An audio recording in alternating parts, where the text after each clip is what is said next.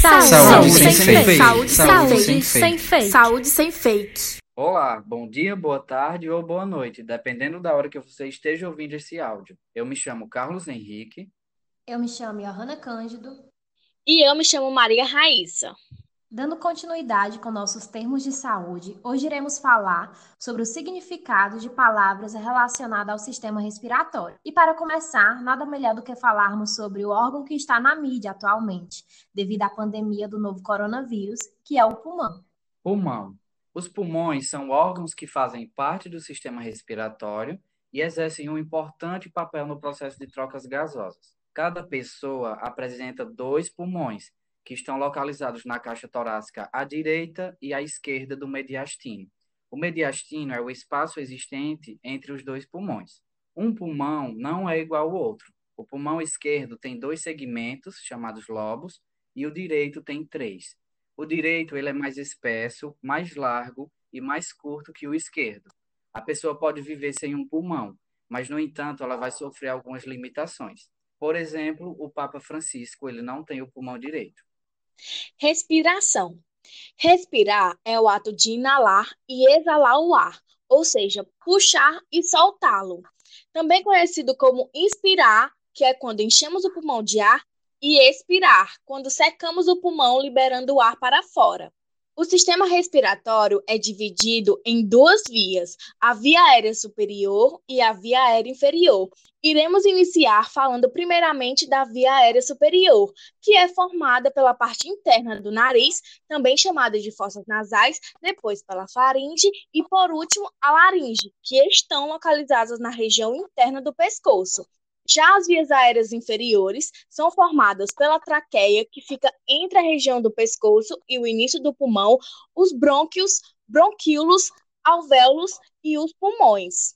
Bom, os brônquios, eles são tubos que levam oxigênio até os pulmões. Já os bronquíolos são ramificações dos brônquios que penetram dentro dos alvéolos pulmonares, levando o ar até essa estrutura, pois ela possui a função de troca gasosa ou seja, substituir o carbono presente no pulmão pelo oxigênio.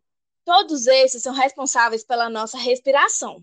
Quando alguma coisa não está bem com as nossas vias aéreas inferiores, temos as doenças respiratórias. As mais famosas são a asma e a bronquite. Asma. A asma é uma inflamação crônica que afeta as vias aéreas ou os brônquios, os tubos que levam o ar para dentro dos pulmões, ela pode ser causada por vários fatores e seus principais sintomas são gerados pela hiperresponsividade das vias aéreas, provocando tosse e falta de ar, por exemplo. Na asma, expirar é mais difícil do que inspirar, uma vez que o ar viciado permanece nos pulmões, provocando sensação de sufoco. A asma acomete pessoas de qualquer idade, a maioria dos casos, todavia, é diagnosticada na infância e é comum manifestar-se em pessoas de uma mesma família. A bronquite é a inflamação dos brônquios e pode existir na forma crônica e também na forma aguda.